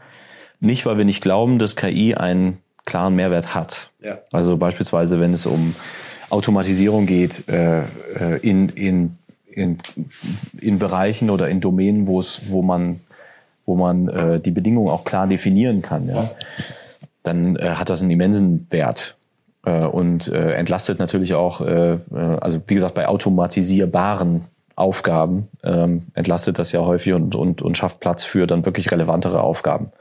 Ähm, in, und das betrifft eigentlich sehr, sehr viele Bereiche. Auf der anderen Seite muss man aber auch sagen. Aber das ist, Entschuldigung, wenn ich da gleich anhacke, das ist ja eigentlich der unwichtigste Teil. Also wenn ich Automatisierung ein bisschen intelligenter mache, keine Ahnung, ähm, Beschaffung von äh, Material in der Produktion oder was. Das ist ja. Naja, ich, also ich finde, ich finde schon, nice to have, aber der, der, das ja. Potenzial ist begrenzt in Anführungszeichen. Ja, das Potenzial, ich glaube, wir haben das Potenzial noch gar nicht wirklich ausgeschöpft. Also wir begeistern uns, du hast gerade den Empfehlungsalgorithmus genannt von Amazon, der wird ja immer wieder genannt. Ich glaube schon, dass, dass, dass wir mit künstlicher Intelligenz noch deutlich mehr machen können, als wir im Augenblick tun. Aber nochmal, äh, es ist nicht das Allheilmittel, zu dem es häufig gemacht wird. Und warum? Weil eine Schwäche der, der künstlichen Intelligenz ist ganz klar Kontext, ist, ihr fehlt die Kontextkompetenz. Mhm. Ähm, äh, das wird immer, immer wieder klar. Deshalb haben wir zum Beispiel als Unternehmen ja auch, ich habe es schon mal gesagt, äh, die Philosophie der Augmented Intelligence ist auch eine relativ alte Philosophie in Anführungsstrichen am MIT entwickelt, Anfang der 60er, ähm, wo es darum geht, der Mensch bleibt im Zentrum und die Technologie übernimmt sozusagen Aufgaben, die der Mensch nicht gut kann. Ja, Compute ist so ein, so ein Thema. Ja. Äh, wahnsinnig wichtiges äh, Thema, weil ähm, wir es einfach mit einer, wir unterschätzen häufig die Komplexität der, der gerade wenn es um, um, um Fraud Detection geht bei Banken da kommen ja aber witzig Milliarden Transaktionen durch. Ja, ähm, das kann ein Mensch alleine oder auch viele Menschen alleine gar nicht gar nicht betrachten. Wir arbeiten anderes äh, äh, eher trauriges, aber wichtiges Thema. Wir arbeiten in Amerika seit Jahren sehr erfolgreich mit der äh, mit dem National Center äh, for Missing and Exploited Children die weltweit, muss man sagen, sich dem Thema Kinderpornografie angenommen haben. Ähm, und die kriegen am Tag über 60.000 Tipps und äh, das können die Mitarbeiter dort natürlich alles gar nicht sichten. Ja? Die haben einen furchtbar schwierigen Job. Natürlich äh, äh, äh, hilft dann eine Plattform, wie wir sie haben, bestmöglich ähm, äh, diese Einträge zu sichten und äh, und vor allen Dingen dann eben auch äh, im Bereich Gefahrenabwehr. Früher hat das hat das Tage, Wochen gedauert bis von Erkenntnis zu Zugriff. Mittlerweile mhm. geht das in Stunden. Also das hat alles seine Berechtigung, aber es braucht immer noch jemanden, und deshalb äh, sprechen wir auch in der Industrie immer, also es ist wahnsinnig wichtig, die Domänenexperten einzubinden, weil die haben die Kontextkompetenz, also die Anwender, die die, die Industrie kennen, die die Kunden kennen. Ja. Ähm, eine, eine, eine, eine KI hat häufig nicht diese, diese Kontextkompetenz. Und deshalb sagen wir, eingebettet in bestimmte Prozesse, hervorragend, aber es gibt auch wahnsinnig viele äh, Aufgaben, Workforce-Prozesse und so, wo der Mensch einfach da sein muss. Mhm. Und da muss die Technologie den unterstützen. Ähm, aber es hat eben seine Berechtigung in, in vielen Bereichen. Wo hat das das größte Potenzial in Zukunft? Ich nehme jetzt nur mal das Beispiel äh, äh, ähm, Medikamentenentwicklung, ja, Thema Proteinfaltung, de, de, wahnsinnig spannende Themen, die da passieren. Das Thema, äh, wir, wir haben es gerade gehabt, N3C, also wie kann ich eigentlich auf Basis von, äh, von ähm, äh, aggregierten Patientendaten medizinische Forschung beschleunigen. In der Gefahrenabwehr, also Terrorismusbekämpfung, äh, ähm, äh, da geht es ja auch ganz stark um das Thema äh, Money, Money Laundering. Ja? Also wie schaffe ich es eigentlich, Finanzströme von Terrororganisationen kenntlich zu machen und dementsprechend natürlich auch anzugehen. Das sind alles Themen, wo künstliche Intelligenz wahnsinnigen äh, Beitrag leisten kann. Aber auch äh, bei dem Thema Innovation. Ähm, äh, im privatwirtschaftlichen Bereich gibt es wahnsinnig viele Ansätze. Ähm, wo, äh, wo KI helfen kann. Aber dem nochmal, wenn ich, wenn ich als Business Entscheider nicht weiß, was ich will oder was möglich ist. Software, wir sagen immer, Software ermöglicht und unsere Software auch. Jede Technologie ähm, wird ja häufig geschaffen für einen Zweck. Also ich habe mal den Hammer erfunden, weil ich gerne äh, mit dem Hammer, weil ich einen effizienteren Weg oder effektiveren Weg gesucht habe, um einen Nagel in die Wand zu hauen. Ja. Mhm. Und äh, aber jedes, jede Technologie, sei es der Hammer oder auch andere Technologien, ähm, zeichnet sich, man nennt das immer Überschuss an Mitteln oder Überschuss an Zwecken aus. Das heißt, ja. irgendeiner kommt dann plötzlich auf die Idee, dir den Kopf damit einzuhauen und plötzlich hast du mehrere Anwendungsmöglichkeiten für den Hammer. Ja. Und äh, das ist bei jeder Technologie so. Als die Dampfmaschine plötzlich auf Räder gestellt wurde, hatten wir die erste Eisenbahn. Ja, ähm, äh, also äh, kaum eine Technologie bleibt ihrem ursprünglichen Zweck treu, sondern sie schafft dann wiederum neue Möglichkeiten. Ja. Und die, die besonders gut sind im Innovieren, die erkennen das. Ja. Die nutzen das aus. Und was macht Software da anders? Software ist zunächst mal entmaterialisiert. Ähm, ich, sie ist kein physisches Objekt mehr, was ich teuer einkaufen muss oder dergleichen. Plus, wir haben eine immense Open Source Community. Wir haben Libraries, auf die wir zugreifen können im Bereich künstliche Intelligenz, beispielsweise TensorFlow, wo ganz viele Algorithmen zur Verfügung stehen. Ja. Das heißt, äh, ähm, es war nie leichter, äh, mittels Software Möglichkeitsräume zu schaffen. Ja.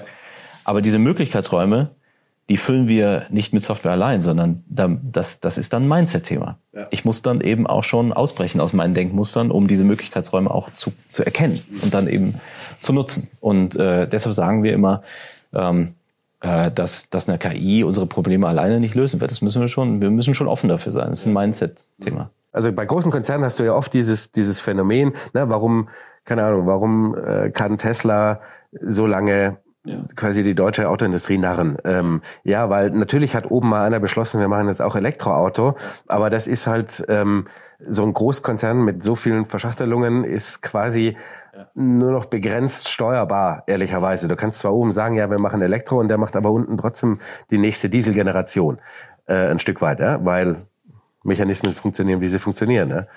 Du, jedes, jede, jeder, der bei einem Großunternehmen gearbeitet hat, der weiß, wie sehr Organisation auf einem lastet. Ja?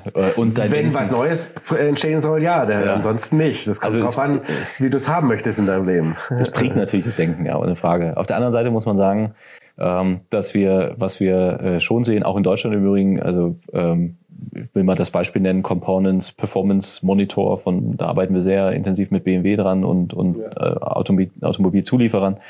Ähm, äh, äh, alle sehen ja gerade, nicht zuletzt wegen der Ukraine, aber das ist ja schon ein deutlich längeres Thema, dass beispielsweise Lieferketten brüchig werden, dass äh, die Volatilität zunimmt, dass Planungsprozesse, wie sie früher mal waren, nicht mehr funktionieren. Das heißt, äh, natürlich äh, ähm, sehen, sehen die Leute und insbesondere sind es ja häufig, also häufig ist es ja eher das Management, was hinterher rennt, ja. äh, weil die Leute, die am Boden stehen, die im Feld stehen, die sehen natürlich sofort, was funktioniert und was nicht funktioniert. Ja. ja. Äh, deshalb ist ja auch Teilhabe so unglaublich wichtig ähm, und wir lernen da auch sehr viel von. Aber die sehen natürlich, okay, wir müssen umdenken.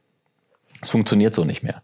Und äh, eine der spannendsten Entwicklungen, die wir in den letzten Jahren gesehen haben und ähm, über die wir uns sehr freuen, weil sie die Stärken unserer Plattform auch extrem äh, äh, weil die Stärken da sehr zu, zu, zum, zum Vorschein kommen, ist, dass wenn ich, es gab mal für eine kurze Zeit so diesen Impuls, naja, wenn Just in Time nicht mehr funktioniert, dann muss das Gegenteil richtig sein, also just in case. Ja. Das ist die gute alte Lagerhaltung. Ja, ich äh, ich kaufe einfach ganz ganz viel ein. Wie gut das funktioniert, haben wir beim Klopapier gesehen während der Covid-Krise. Ja, dann ist halt ganz schnell kein Klopapier mehr da ja. äh, und niemandem ist irgendwie geholfen.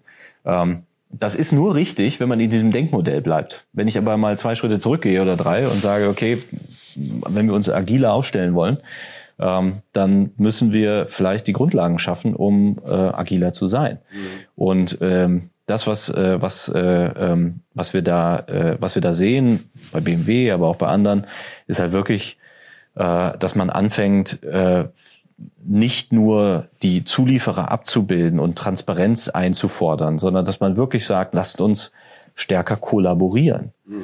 Ähm, das war früher innerhalb von Unternehmen schon schwer genug. Ja, da wurden schon Daten kaum geteilt, aber über Unternehmensgrenzen hinweg ist fast schon revolutionär. Ja. Äh, und das ist aus vielen Grenzen, ist aus vielen Gründen schwierig. Das sind die profanen Gründe, also beispielsweise auch wieder das Thema Datenintegration. Ja, viele dieser Datenquellen sind äh, ähm, sind irgendwann mal äh, für einen Einzelfall entwickelt worden, die verstehen sich nicht, äh, etc. Äh, man weiß nicht, wie man sie anbinden soll. Der, derjenige, der das programmiert hat, ist schon seit 30 Jahren aus dem Unternehmen raus. Ja. Aber es gibt natürlich auch äh, ähm, Vertrauensgründe. Ja, viele Daten sind IP related, äh, die teilt man nicht so gern. Das heißt, es braucht dann eben eine Plattform, ähm, die über Data Governance äh, Funktionalitäten, über Sicherheitsfunktionalitäten, über Authentifizierungsfunktionalitäten verfügt, so dass ich immer im Besitz meiner Daten bleibe. Ich sehe immer, wer sie nutzt und ich kann im, im Zweifel beispielsweise auch die Daten löschen, ähm, egal wo sie sind. Ja. Äh, und das haben wir schon lange. Skywise ist ja genau das Gleiche. Warum gehen die Leute da drauf? Warum gehen Wettbewerber auf eine Plattform? Naja, weil sie, weil sie dem vertrauen können und weil sie den Mehrwert sehen. Und das sehen wir in Deutschland äh, auch vermehrt ähm, in der Automobilindustrie. Ähm, sicherlich auch ein Stück weit aus der Notwendigkeit heraus äh, entstanden, aber die, da, da ist dann, da ist dann plötzlich ganz viel Bewegung da. Und das ist auch das Erfolgsmodell der Zukunft. Ähm, es wird zunehmend darum gehen, zu kollaborieren über Unternehmensgrenzen hinweg, äh, teilweise über Branchen hinweg. Äh, und ähm, die Technik ist da. Wir sehen's, ja. Mhm. Viele reden noch über Gaia X. Äh, Gaia X ex äh, existiert in weiten Teilen noch auf PowerPoint. Ja. Wir haben es mit Skywise seit Jahren in, in, in Operations. Mhm. Ähm, und jetzt eben auch mit BMW im Rahmen von Catena X. Das ist ja sozusagen die, die Automobil, Automobil-Use-Case. Ähm, also da ist viel möglich, aber du hast vollkommen recht. Es ist dann am Ende eben wieder auch Mindset-Thema, ja. Wie will ich, bin ich. Ich wollte gerade sagen, also es ist doch eher das Kernthema ist, du musst ja erstmal innerhalb von so einem großen Unternehmen diese Strukturen erstmal aufbrechen, um, um eine andere Denkweise reinzubekommen in, in, in Prozesse und auch in die, in die Vielschichtigkeit. Also ja, aber das, aber da, da findet, da findet aber, ein, aber ein, ein deutlicher Reifeprozess statt. Also so nehme ich das zumindest wahr. Früher hat man ja immer auch die IT so als reines Kostencenter gesehen. Ja, also okay, die kümmern sich halt irgendwie um die Hardware, die da sein muss ja. und so. Aber mittlerweile und auch richtigerweise muss man sagen, äh, äh, wird auch die IT zunehmend als Businesspartner gesehen. Mhm. Ähm, äh, und äh, äh, und man tritt da deutlich mehr in den Austausch mit den Domänenexperten oder mit den Business Ownern oder wie auch immer. Ähm, und ähm, das beobachten wir schon und das unterstützen wir auch, weil man darf die Schwierigkeiten nicht unterschätzen, die nach wie vor dahinter steckt. Ähm, auch auf der technischen Seite, wie gesagt, Datenintegration über strukturierte, semi-strukturierte, unstrukturierte Daten etc. pp. über alle Architekturlandschaften hinweg, äh, On-Prem, Cloud, äh, Hybrid Cloud und so weiter. Das ist schon eine Herausforderung. Mhm. Aber am Ende des Tages, und das ist ja unsere Mission, äh, es geht um Outcomes, ja. ja. Also wir bauen nicht die Ontologie, weil wir die Ontologie so geil finden, und äh, äh, sondern es geht darum, dass man eine neue, eine neue Basis schafft, ein neues Fundament schafft, auf dem man dann neue Geschäftsmodelle bauen kann. Ja. Aber ist es am Ende des Tages, ähm, was ihr in Europa machen müsst, also quasi dein Job sozusagen, ist ja nicht überwiegend Kaltakquise im privatwirtschaftlichen Bereich? Weil die Unternehmen jetzt nicht alle daherkommen und sagen, oh, ich muss mich jetzt wirklich Ja, ich würde da immer ein bisschen unter, unterscheiden. Also ich, ich meine, du hast ja vorhin richtigerweise gesagt, ja, unsere Reputation steht uns, steht uns, äh, steht uns da ein Stück weit im Weg. Ja. Ähm, und äh, ich meine, man darf, man darf, man muss es auch ein bisschen historisch betrachten. Wir tatsächlich aufgrund unserer Zusammenarbeit mit Militär und Geheimdiensten in der frühen Zeit waren wir häufig vertraglich gebunden und konnten gar nicht kommunizieren, selbst wenn falsch über uns berichtet wurde. Aber ähm, äh, und sicherlich hat das auch ein bisschen zu lange gedauert, um das zu hinterfragen, aber spätestens seitdem wir gelistet sind, spätestens seitdem wir in der Privatwirtschaft sehr aktiv sind, ja.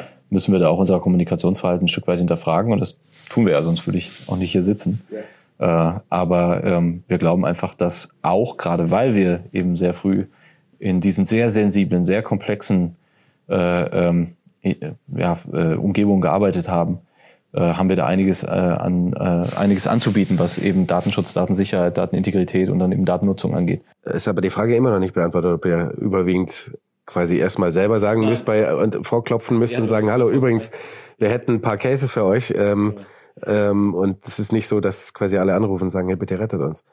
Na, ich, also äh, Nummer eins, wir arbeiten in Deutschland mit, äh, mit deutlich mehr Unternehmen, äh, als man das manchmal denkt. Äh, das stimmt, nicht über alle können wir reden. Aber da sind schon, sind schon einige sehr interessante dabei, über die wir reden können. Also ja. Merck beispielsweise, Deutsche Telekom, ähm, äh, Airbus, äh, ähm, BMW habe ich gerade genannt. Also das, da, da müssen wir uns nicht verstecken. Ne? Ja. Aber man darf auch nicht vergessen, Palantir war bis vor kurzem zu 95 Prozent waren wir Ingenieure. Ja.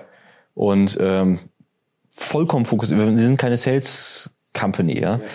Du, weißt du, in dieser Industrie ist es total häufig so, du baust ein Produkt und dann stellst du die Produktentwicklung ein und gehst zehn Jahre ins Marketing. Ja. Und dann fängst du wieder an, irgendwie die, das Ding weiterzubauen. Bei uns war es immer so, Produktentwicklung, Produktentwicklung, Produktentwicklung. Ja. Und ja, haben wir in der Vergangenheit zu wenig Marketing gemacht, ganz sicher sogar. Deshalb bauen wir beispielsweise das Thema Marketing jetzt aus, wir bauen das ja. Thema Sales aus. Auf der anderen Seite muss man aber auch sagen, dass ähm, jeder, der mit uns arbeitet, oder ein, ein wirklich überragender Großteil der Leute, die mit uns arbeiten, mhm. bleiben uns treu. Äh, ohne Sales. Äh, das bedeutet wirklich, in diesem Fall spricht das Produkt für sich. Da brauchst du keinen Sales-Rep, der dann irgendwie anruft und sagt, Mensch, guck mal, ich gebe dir noch mal irgendwie 20% Rabatt oder sonst irgendwas. Äh, ich glaube, das, das, das können wir durchaus schon auf der Habenseite für uns reklamieren. Aber du könntest sagen, es ist, ihr habt quasi die gleichen Problemchen, die immer jeder hat. Erstmal muss man drumherum trotzdem hochskalieren, damit das irgendwann auch mal ja, aber interessant ich mein, wird. Ähm, ja, total. Wirtschaftlich. Aber, aber weißt du, wie, also ich meine. Ist ja nicht so, dass ihr jetzt äh, seit vielen Jahren hochprofitabel unterwegs wärt. Nee, das stimmt, aber wir haben, wir haben da einen sehr langen Atem und, äh, äh, und ich meine, guck mal, du darfst eins nicht vergessen, ja, die gesamte, wir haben, wir erleben gerade einen riesen Techlash. Ja. Die gesamte Branche baut Stellen ab. Ja. Wir heiern, wir stellen ein, wie blöde. Jetzt könnte man natürlich auch sagen, ähm, ihr habt natürlich auch nicht 150.000 Mitarbeiter. ähm, ja, gut, wo man sagt, okay, da wäre vielleicht Potenzial zum Einsparen, sondern ist ja quasi die, der andersrum Case. Ja. Das ist ja erstmal versuchen, größer zu werden. Ja, okay. Also ich glaube, da haben, da ist in der Vergangenheit, äh, aus, ich meine, wie gesagt, wir haben einen enormen Anspruch an, an unsere unsere Ingenieure, an die Qualität der Produkte, die wir bauen, etc. pp. Natürlich muss man auch da sagen, das skaliert natürlich nur zu einem gewissen Teil. Mhm. Aber ähm, prinzipiell, ich meine, allein wenn du das, das Thema Datenanalytik nimmst, ja, da reden wir, ich meine IDC, ich nehme jetzt einfach nur mal eine, eine, Industrienummer, die, die äh, sehen, sehen da äh, einen, einen Markt von über 250 Milliarden. Ähm, wir selber haben das ja schon ein Stück weit zurück, zurückgefahren zum Börsengang. Da haben wir gesagt, unser sogenannter Total Addressable Market liegt irgendwie bei 120 Milliarden. Aber das betrifft nur, in Anführungsstrichen, Datenanalytik. Ja. Richtig spannend wird's ja, und das ist für uns äh, eine total spannende Entwicklung, mhm. wenn wir Plattformen bauen für Datenökosysteme die es einer Airbus erlauben, äh, Zulieferer und, und Airlines auf eine Plattform zu, zu heben. Wenn wir eine Plattform bauen wie äh, mit Merck zusammen, Affinia ist auch ein Datenökosystem, wo mhm. Zulieferer und Chipproduzenten draufgehen, um die Chipkrise äh, zu meistern. Wenn wir ein Datenökosystem mit BMW bauen, Stichwort Components Performance Monitor, um Zulieferer etc. draufzuholen, dann, äh, dann entstehen da ja auch wahnsinnig spannende Geschäfts äh, Geschäftspotenziale mhm. und Geschäftsideen.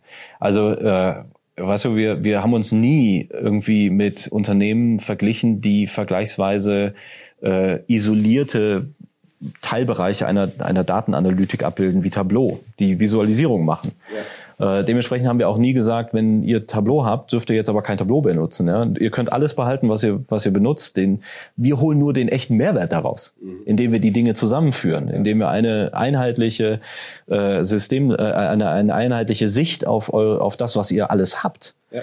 mal zur Verfügung stellen, die eben auch Nicht-ITler verstehen und auf der man dann innovieren kann. Das ist der große Mehrwert. Und in die Welt gehen wir jetzt. Ja. Wir erkennen gerade erst den Mehrwert dessen. Wie gesagt, in der Vergangenheit lag der Mehrwert oder lag der Fokus sehr stark auf transaktionalen Daten, sehr stark auf Reporting, äh, Reporting KPIs, sehr stark auf äh, äh, wir, wir bauen jetzt mal ein Data Lake und äh, und dergleichen. Aber alles von dem oder oder wahnsinnig viel von dem, was in der Vergangenheit, worüber wir in der Vergangenheit gesprochen haben, existiert ja nach wie vor nur auf PowerPoint. Ja. Jetzt kommen wir in eine wirklich spannende Phase, wo auch exogene Krisen uns zwingen, mhm. äh, wirklich weiterzudenken in Ökosystemen zu denken. In, in, wie, wie können wir Kollaboration sicherstellen, echte Kollaboration über Unternehmensgrenzen hinweg. Das ist total spannend für uns. Würdest du sagen, also quasi, was ist das, was euch im Moment noch am meisten, sag ich mal, bremst? Ist es eher, ihr habt zu wenig Leute? Oder ist es noch dieses, wir stehen am Anfang dessen und der eine oder andere hat schon gemerkt, okay, man müsste mehr in Ökosysteme investieren? Ähm, Oder ist es ein Mix aus beidem? Ich glaube, es ist ein, es ist ein Mix. Es ist tatsächlich ein Mix, ja. Äh, ich meine, grundsätzlich, also es, äh, du wirst niemanden finden bei Palantir, der nicht davon überzeugt ist, dass das immenses Potenzial ist, was wir hier bauen. Wir gehen ja nicht unvorbereitet jetzt auch in diese Zeit rein. Weil wir als Unternehmen beispielsweise haben uns ja auch vorbereitet. Äh, wir sind, wir haben keine Schulden, wir haben 2,4 Milliarden Euro auf der Bank, äh, Dollar auf der Bank. Also ähm, äh, es ist ja nicht so, wir, wir, wir sagen nicht nur, wir bauen Produkte für volatile, unsichere Zeiten, sondern wir als Unternehmen sind, sind ja auch nicht naiv, sondern äh, wir überlegen auch sehr, sehr genau, wo können wir wachsen, wo können wir einen echten Mehrwert bringen, wo können wir nicht nur Mehrwert auf PowerPoint bringen. Ja? ja. Also da haben wir schon einen extremen Anspruch auf, äh, an, an, an unsere Arbeit und an, an unsere Produkte. So, und das, das äh, braucht manchmal einfach Zeit. Ähm, deshalb sagen wir, deshalb sind wir da auch relativ relativ entspannt. Wir nehmen das natürlich schon ernst, aber ähm, wir lassen uns da jetzt auch nicht jagen von, von irgendwie, okay, jetzt ist da gerade ein Techlash und die Leute verlieren irgendwie das Glauben an dies oder jenes. Wir sind total überzeugt. Wir sind deshalb überzeugt, nicht weil wir uns selber überzeugen, sondern weil wir eben sehen, wie händeringend das bei Kunden dann eben auch verlangt wird oder nachgefragt wird. Nicht alle sind heute in der Lage, das zu artikulieren, aber wir sind da sehr, sehr zuversichtlich, dass das kommt. Mhm. Was würdest du sagen, sind so eure, jetzt mal mal in der nahen Zukunft, eure ähm, euer Fokus auch so industrieseitig oder segmentemäßig? Hier ist wirklich richtig gut, wenn wir über komplexe sensible Datenumgebungen sprechen. Ja. Also da, wo, äh, wo, wo wir auch über Datenmengen sprechen, wo äh, manche Produkte, äh, eins habe ich vorhin genannt, dann schon den Geist aufgeben, ja, wo wir wirklich über Petabyte an, an Daten sprechen. Mhm. Ähm, das ist nicht einfach mal mit, mit äh, äh, da, da kommen sehr viele Produkte ganz schnell an Grenzen. Äh, auch, und auch da ist eben die Stärke, dass wir ähm, äh, äh auch aufgrund häufig noch gängiger Architekturen, wo du eine sehr fragmentierte äh, Lösungslandschaft hast. Ja? Du hast dann irgendwie Snowflake für Data, äh, Data Management und dann hast du Tableau für Datenvisualisierung und so weiter. Da entstehen ja immer zwangsläufig Schnittstellen. Ja. Und äh, du musst dann wiederum Pipelines bauen, die dann brechen können und so weiter. In Foundry ist das alles integriert. Es ist eine nahtlose Umgebung ähm, und äh, dementsprechend natürlich deutlich fehl, fehlerunanfälliger.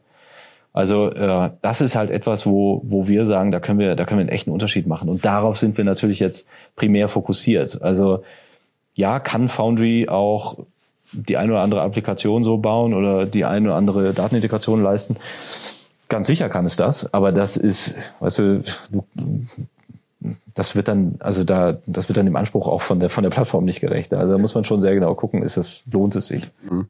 Also das sind dann aber, sagen wir mal, eher so Sachen wie eben Banken, Finanzwesen, Versicherungen natürlich. Ja, total. Also, genau. Und da werden ja auch die regulatorischen Anforderungen immens groß, ja. Also die, was an, was an Banken an, an, an regulatorische Anforderungen gestellt wird, äh, das wird immer total unterschätzt. Ja. Äh, gerade wenn Banken ähm, in, in vielen Ländern unterwegs sind mit sehr vielen unterschiedlichen regulatorischen Anforderungen und die Regulator, die Regulatoren wollen immer mehr Daten. Es gibt allein in Deutschland äh, 50, äh, 50 unterschiedliche Kernbankensysteme. Du musst dir vorstellen, als, wären, als würden die mit 50 unterschiedlichen Microsofts arbeiten. Ja. Ne?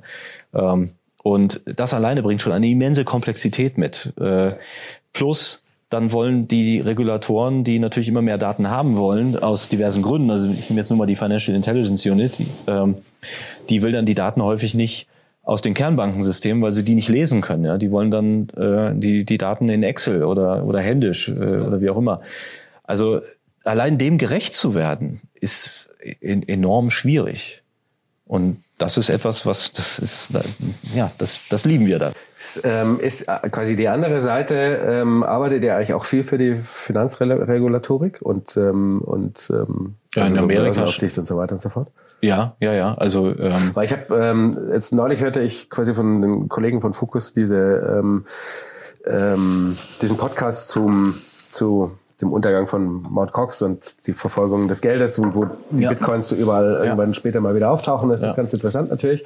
und, ähm, und daran erkennst du ja eben auch, oder jetzt eben aktuell ist äh, natürlich das Kryptobörsenthema auch Total. wieder ein sehr aktuelles. Ähm, und man natürlich sich fragt, ob man das hätte nicht verhindern können, weil keine Regulatorik irgendwie ja. in dem Fall natürlich nicht zuständig war, weil mhm. es halt natürlich auch kein, kein ja, nationales ist, Thema ist. Genau. Ne? Ähm.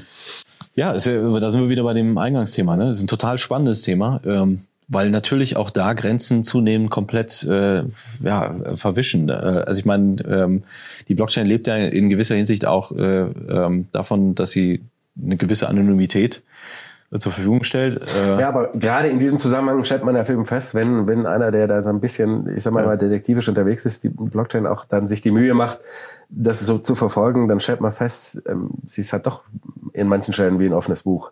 Es ja, nur keiner äh, hingucken. Oder ja, es genau. ist halt zu kompliziert oder zu aufwendig. Ja, und die Nachverfolgung ähm, ist dann eben manchmal doch nicht so leicht. Ja, aber ich ja. man in der Regel, äh, es ist ja nicht so, also weißt du, wenn ich jetzt äh, äh, und, und da gehen dann häufig auch politische Themen mit einher. Also wenn ich jetzt eine Bank bin beispielsweise, die sind in einer ganzen Reihe von Themen ja. konfrontiert. Ich nehme jetzt nur noch mal auch die Sanktions, die Sanktionsregime. Ja, wie, wie stelle ich eigentlich sicher, dass ich dem gerecht werden kann? Ja, welche Transaktionen sind noch erlaubt, welche nicht? Plus dann eben natürlich das ganze Kriminalitätsthema.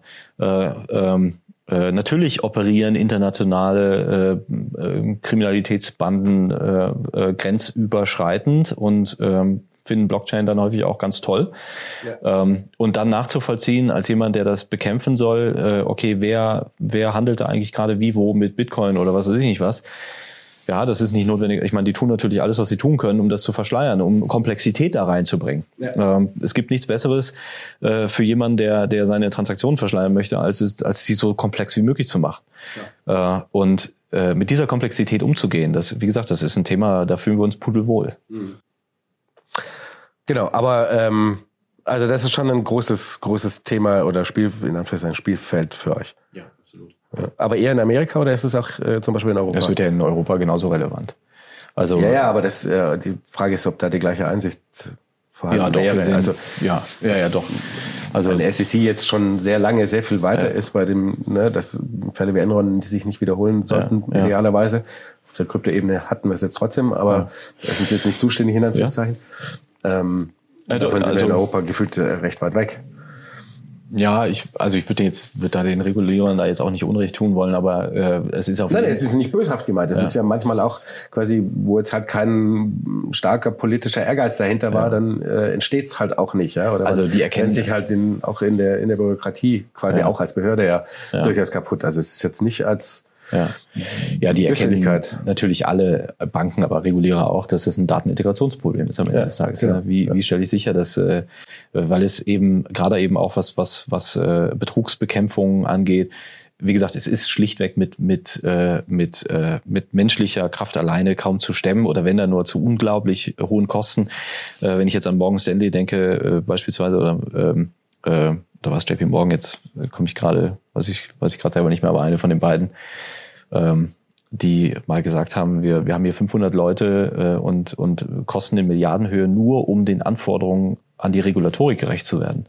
Also das, äh, wenn, wenn es gelingt, das in irgendeiner Art und Weise besser hinzubekommen, effektiver, effizienter hinzubekommen, ist das natürlich ein immenser, immenser äh, ähm, Pluspunkt. Ja. Mhm. Aber ähm, doch, das, die Diskussion sehen wir, sehen wir in Europa auch ganz klar.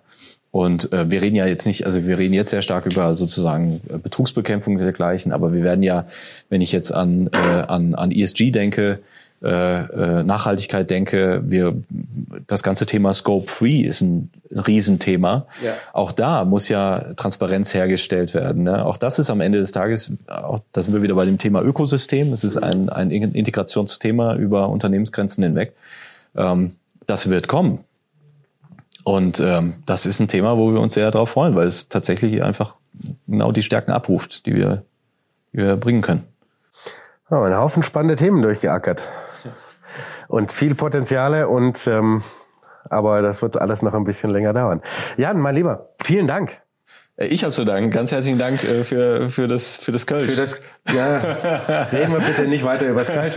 Nein, war spannend. Ähm, gerne, wenn wir mal in Zukunft irgendwie ein Update machen, äh, vielleicht auch mal Einzelaspekte nochmal einzeln rausgreifen. Sehr gern. Gibt äh, glaube ich, immer mal wieder so ein paar spannende Ansatzpunkte. Was, Und ähm, wir stehen immer für Fragen äh, zur Verfügung. Also ähm, äh, auch, auch hier nochmal noch mal in die Runde äh, es ist keineswegs so, dass man, dass man sich nicht an uns wenden kann, wenn man Fragen hat. Also wir, wir stehen dem sehr offen. So, dann ist das jetzt ein Auftrag an euch da draußen. Ähm, schickt eure Fragen rein. Ähm, je kritischer, desto besser. Und dann holen wir ihn und grillen ihn dann nochmal richtig. Ich hoffe, ihr konntet einiges mitnehmen und wir sehen uns am Wochenende wieder. Macht's gut. Ciao. Prost.